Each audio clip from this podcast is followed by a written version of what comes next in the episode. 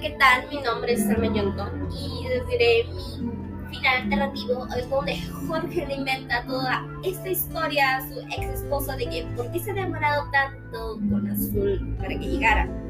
Pero creo que la reacción de su ex esposa podría ser algo así. Por ejemplo, dice, eh, ok, pero no me cuadra el hecho de que te hayas quedado, bueno, me cuadra de que te hayas quedado sin nada conociendo pero ver una casa de que al reconocer a nuestra hija, al verla te hayan aceptado y luego te hayas ido a buscar nafta y dejar a nuestra hija con unos desconocidos, es decir, ella podría estar pasando peligro, pero tú preferiste ir a ver nafta y que ella se quedara. Pudiste habértela llevado, Jorge. Es más razonable. Ellos no, no sabes cómo son esas personas. Si son buenas, si son malas, pero tú dejaste eso con ellos. Puse haberte llevado.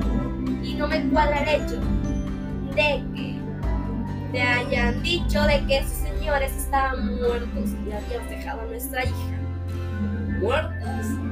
Y que después me dijera de que nuestra hija estaba amarrada y siendo atropellada por el señor, por el tractor, y a atropellar el señor a nuestra hija para ofrecerla para que ellos tuvieran una familia feliz. Ok, eso no me cuadra lo suficiente. Si me quieres convencer, convénceme bien. Porque todo lo que tú me has dicho no me lo estoy creyendo, no me lo creería.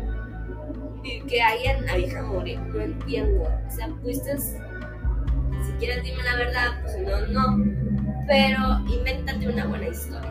Creo que le podría haber dicho así como en plan juego, pero más que todo preocupada que porque si se inventa todo esto es como, ¿por qué dices que dejas a, unos desconocidos con tu hija?